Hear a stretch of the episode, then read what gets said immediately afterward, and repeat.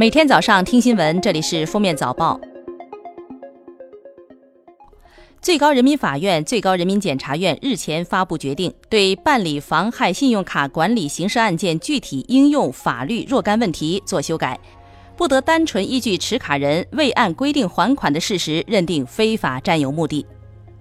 交通运输部二十八日表示，滴滴公司顺风车产品存在重大安全隐患，网约车非法营运问题突出。未完成安全隐患整改前，滴滴顺风车业务继续下架，相关责任单位和责任人员也将依法处理。贵州省人民政府原党组成员、副省长蒲波涉嫌受贿一案，由国家监察委员会调查终结，移送检察机关审查起诉。日前，最高人民检察院依法以涉嫌受贿罪对蒲波作出逮捕决定。十一月二十八日零时四十一分，河北张家口市桥东区河北盛华化工有限公司附近发生一起爆炸起火事故，造成二十多人死亡。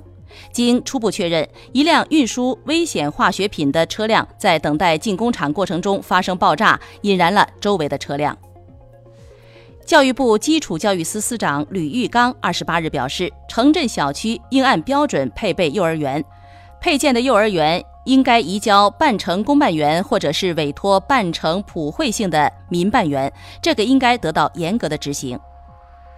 日前，国家卫健委、国家中医药管理局联合发布意见，强调公立医院不得承包出租药房，不得向营利性企业托管药房。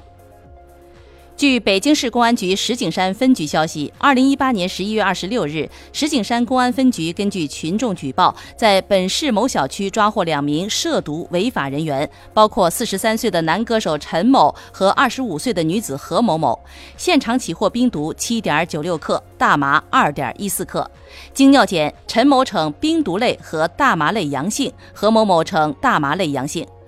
目前，陈某因吸毒、非法持有毒品，何某某因吸毒均被行政拘留。此案正在进一步工作中。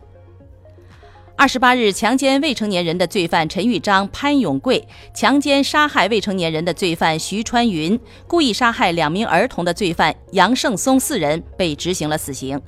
最高人民法院表示，对侵害未成年人犯罪案件零容忍，对性质恶劣、后果严重的坚决判处死刑。十一月二十八日，四川绵阳备受关注的高颜值女嫌疑人清晨景亮已于九时三十分左右投案自首。之前，警方发布关于检举酒托诈骗犯罪团伙在逃人员的通告，其中清晨景亮因高颜值引发热议。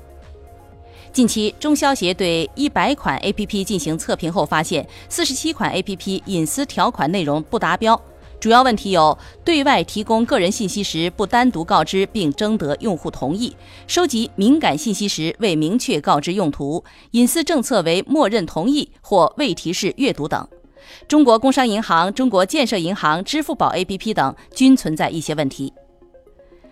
眼下，阳澄湖大闸蟹网上销售十分火爆。一家自称有两千亩养殖场的网店表示，他们一年能卖出几十万件大闸蟹，但是没有一件是真的阳澄湖大闸蟹。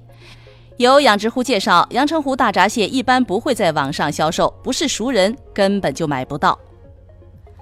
十一月二十五号，深圳南山半程马拉松开跑，赛后网曝大量选手抄近道作弊，甚至有很多人冒牌替跑、套牌，引发跑圈大量跑友的讨论。赛事组委会对此回应，确有违规行为，因人数众多，统计需要时间，查清之后绝不姑息。十一月二十三号上午，江西工业职业技术学院副院长刘某某被曝在女卫生间内偷拍，被多名学生当场围堵并报案。学校方面发表通报，经公安部门调查，刘某某的行为属于偷拍，警方作出治安拘留十天的处罚，学校已停止刘某某的一切职务和工作。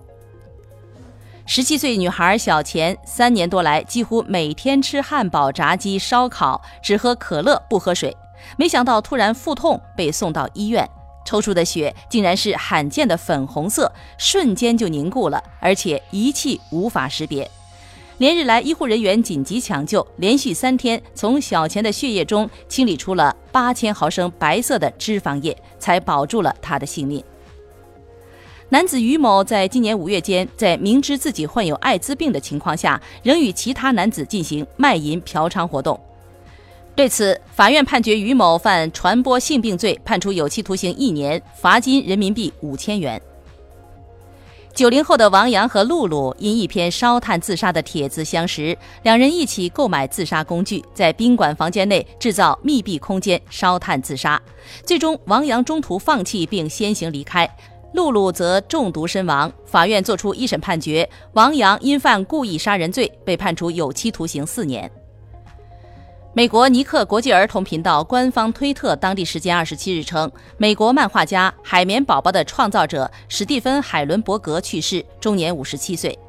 媒体报道称，海伦伯格去年三月被诊断出罹患渐冻人症，于本月二十六日在与病痛的斗争中去世。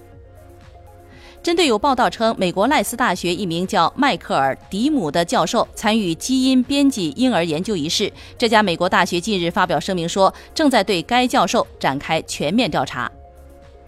二十四号，在新西兰斯图尔特岛，一百四十五条领航鲸搁浅在海滩上，救援人员抵达后，其中七十五头鲸已经死亡，